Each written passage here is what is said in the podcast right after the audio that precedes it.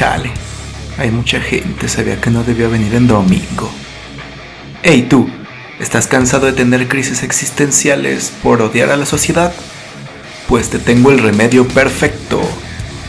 El diario de un fóbico social podcast. Resultados no garantizados.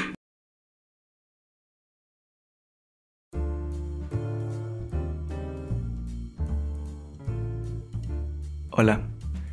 Llevaba un tiempo pensando en hacer un podcast, hasta que la cuarentena y el continuo aburrimiento me han orillado a por fin escribirlo. Como autor de este programa, preferiré permanecer anónimo. Sin embargo, el objetivo de todo este proyecto es el de abrirme y dar a conocer mi vida. La fobia social, según una búsqueda que hice en Google en 5 minutos, es un trastorno mental crónico en el cual las interacciones sociales causan una ansiedad irracional. Para las personas con este trastorno de ansiedad social, las interacciones sociales cotidianas son motivo de ansiedad irracional, miedo, timidez, vergüenza. No usted, que durante una peda, cuando ya está que se cae de ebrio, se aleja de los demás para evitar que sus otros amigos ebrios te vean en ese estado. ¿O no usted, amiga, que cuando sus otras amigas salen sin usted se siente sola y dice que ya no volverá a confiar en nadie? No, la fobia social es algo serio y verdaderamente discapacitante. Imagina que sales a comprar unas papas, vas a la tienda, obviamente sin romper la sana distancia. Vas a la tienda y de repente notas que se te caen al suelo. Mientras usted contiene sus lágrimas y ganas de maldecir a todos, Nota que a su alrededor hay una, dos, diez personas que lo miran juzgadoramente. Una reacción normal es la vergüenza. La vergüenza es el sentimiento más humano de todos.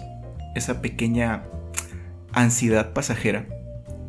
Pero ahora imagínese sentir esa vergüenza cuando no hay nadie. Levanta sus papas y mientras va a depositarla a un bote de basura como la buena persona y ciudadano que es, paréntesis, tire la basura en el puto bote, no sea un cerdo deja las papas y aún así la sensación de ser observado sigue. Pero no hay nadie. Cuando por fin regresa a su casa nota que la sensación sigue y sigue, mientras discute con su otro yo interno, y la razón da argumentos del por qué ya no hay motivos para sentirse avergonzado. Usted sigue igual. Ahora imagínese por un momento sentir esa sensación, pero por el resto de su vida. He vivido con fobia social casi la mitad de mi vida. Y puedo decir que no es algo que puedas evitar fácilmente. Y para eso hago este podcast. Me considero a mí mismo como un fóbico social en rehabilitación. He de decir que no es fácil salir de esto, sin embargo, estoy en una fase en la cual puedo hablar sobre ello y presentarlo aquí ante todos ustedes. Y es así como llegamos al presente en el cual estoy grabando esto. La idea de este podcast surge gracias a que varios fóbicos sociales estamos invisibilizados en la sociedad.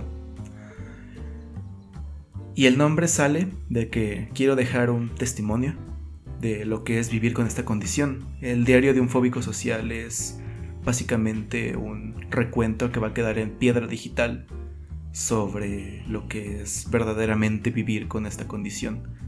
Y me gustaría llegar a ser una voz de aquellos que no la tienen. En fin, tampoco me gustaría hacer de esto una tragedia. Quiero más bien que sea como un espacio de charla, no vengo a victimizarme ni a mí ni a victimizar a nadie más, simplemente quiero charlar con aquel o aquella persona que me llega a estar escuchando. Me he dado cuenta que los humanos tendemos a exagerar nuestros padecimientos, como si fuera una competencia de quién ha tenido una vida más culera. El ejemplo que se me ocurre es que durante las peleas de gallos, las batallas de rap, por depende de cómo lo conozcan en su región, pareciese que compiten por ver quién ha sufrido más de niño, quién le costó más llegar a donde está, etc. Durante algún tiempo estuve dentro de grupos de Facebook de fóbicos sociales, un grupo llamado Fobia Social en dicho grupo, cual batalla de freestyle, los miembros se atacaban pasivamente entre ellos para intentar ganar una competencia de a quién le daba más miedo ir a la tienda, quién había perdido más trabajos, quién llevaba más tiempo sin pareja. Y ojo, no quiero sonar insensible, ya que yo sé a qué se refieren, yo lo he vivido en carne propia. Sin embargo, había, ah, sin embargo, había puntos en que la discusión llegó al absurdo de decir, ah, sí, pues yo soy más fóbico social que tú. Ah, sí, pues tú no te mereces tener fobia social. Como si el hecho de ser fóbico social fuera ser fan de una banda. En ese momento decidí alejarme un poco de estos grupos. Sin embargo, de ahí saqué, de ahí saqué, sin embargo, de ahí saqué bastantes temas para compartir en este podcast. Otro catalizador para este podcast es el hecho de que, con la pandemia, fuera de representar algo fuera de lo común para mi vida diaria, de hecho, casi nada ha cambiado, ya que de por sí no suelo salir demasiado de mi guarida. Pero lo que sí ha sucedido es que la verdadera personalidad de las personas ha salido a reducir... Pero lo que sí ha pasado es que la verdadera personalidad de las personas ha salido a relucir. Todos han demostrado que no pueden estar solos consigo mismos. Se han percatado de que su frágil cordura solo se sostenía gracias a tener la posibilidad de embriagarse cada fin de semana. Es gente que ya les urgía salir, les urgía. A pesar de no haber terminado la cuarentena, les ha valido madres. Y solo dejan salir su parte más instintiva. Y no hablo de las personas que perdieron su trabajo, perdieron su familia o amigos durante esta emergencia. No. No hablo de aquellos que sinceramente necesitan salir para poder comer. Hablo de esa gente que vive en el privilegio, gente sin conciencia social que a pesar de ver todo lo que sucede, ellos no pueden pasar más de dos días sin su dosis de alcohol y relaciones humanas superficiales propulsadas por serotonina y dopamina. Como posiblemente usted que me escucha ya habrá notado, soy una persona quejumbrosa, bastante iracunda, pero es precisamente la razón por la cual hago este podcast. He pasado la mayor parte de mi vida callando los sentimientos de odio profundo que siento por la humanidad. Y sí, soy un resentido social con los no fóbicos. Estoy resentido con ellos porque en el fondo de mi alma los envidio.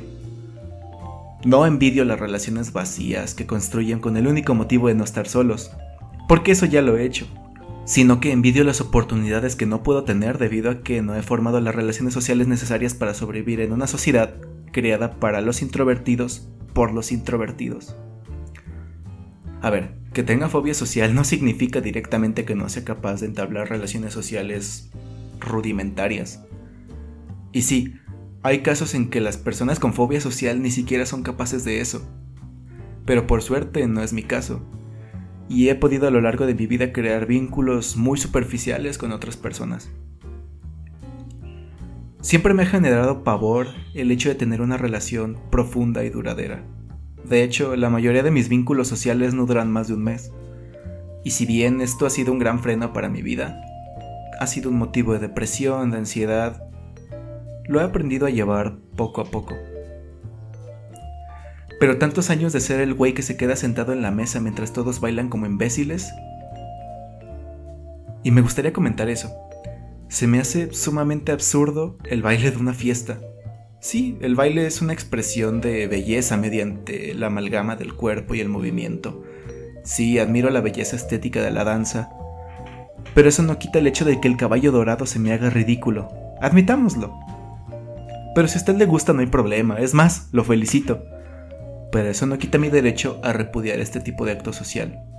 En fin, después de haber pasado tanto tiempo sentado con una bebida imaginándome bailando junto a todos los demás, me he enseñado a entenderme a mí mismo y a las otras personas, tanto a mí como a los demás, que están respirando el mismo aire lleno de Bacardi y tequila barato. No tengo formación ni como psicólogo, ni sociólogo, ni ninguna de esas carreras que solo sirven para decir cosas obvias. Si hay algún psicólogo o sociólogo escuchando esto, le tengo que aclarar que es una broma. No, no tengo una idea clara de todo lo que estoy diciendo ahora, pero sí me he dado cuenta que todos odiamos estar con nosotros mismos durante mucho tiempo. Las personas de mi edad no tienen idea de cómo es estar solos consigo mismos, y tienen que suplirlo estando constantemente rodeados de gente.